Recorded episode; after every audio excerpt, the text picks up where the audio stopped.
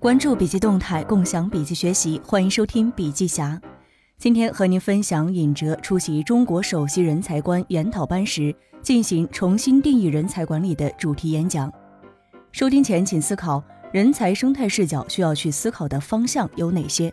如何从聚集、聚合到聚变，升级整个人才结构？很高兴今天能和大家分享从战略商业模式视角看人才管理。以人才生态的视角去看人才管理，你需要打开边界，边界从内部的人才关注到整个价值链条上的人才，去构建人才生态系统。在你的结构中，人力资源最重要的事情是招聘，找外部最强的人进来。来，但事实上进来之后，问题马上来了。首先，不是简简单单的把人聚集在这儿，聚集没有用。企业需要马上发生的是，让它能产生聚合。至少他待在这个环境中，有几个人能跟他聚在一起，形成一个支撑，才能发生聚合。直到有一天，他可以跟这个团队产生真正的化学作用，形成一个稳定的群落，企业的人才结构就开始升级了。人才生态系统就是指在特定的区域和时间内，所有各类人才群体与其生存环境，包括自然环境、社会环境、经济环境。政治环境和科技环境等等所形成的有机复合体，人才生态解码是探索与企业进化相符的企业人才内部不同层次新进入与原有或内外部系统形成的有机合体，形成有机复合体而非分离的个体体，从聚集到聚合再到聚变的形成密码。所以，人才生态系统就是所有各类人才群体与环境发生了有机的复合体。当你不断招人但留不住的时候，就回想一下这个定义，是不是一直在聚集阶段晃悠？有的好企业就已经做到了聚合，但还没有发生真正的化学作用，没有真正聚变成一个由于他们的到来，整个组织发生化学变化、升级换代的状态。所有优秀的组织都需要在这个过程中不断蜕变，不断再往上变化，这是人才生态视角需要去思考的方向。那具体该怎么做呢？一点零是我们原来的人才规划阶段，二点零是人才管理的阶段，三点零是人才生态的阶段。首先要考虑到我的生意模式跟同行的生意模式到底哪儿不同，在哪儿跟它有交集。更多的新的模式出现了，这个变化不仅是业务人员需要面对的，做人力资源的人更需要面对，因为你每天在市场上竞夺人才的时候，就是和这些人在作战。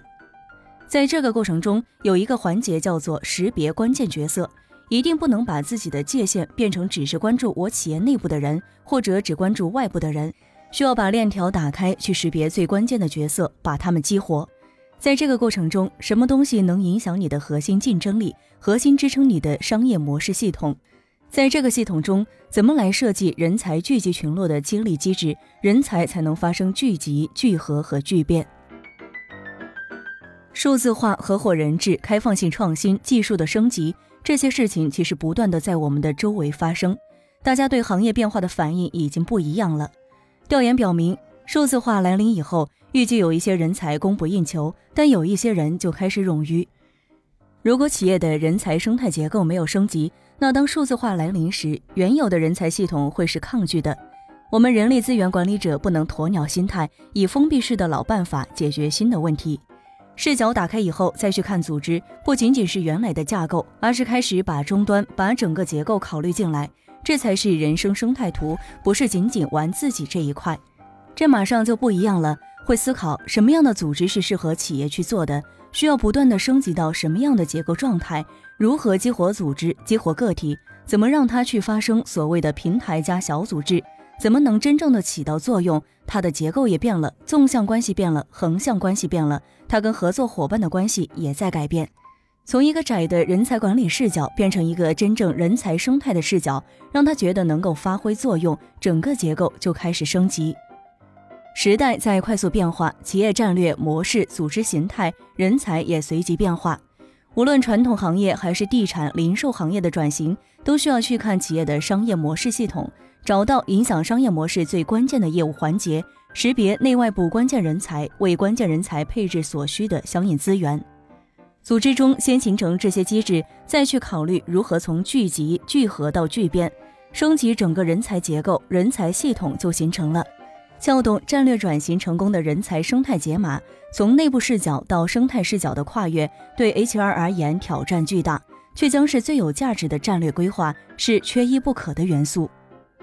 好了，今天的分享就到这儿。如果您喜欢我们的文章，可以关注笔记侠的微信公众号。感谢您的收听，下期见。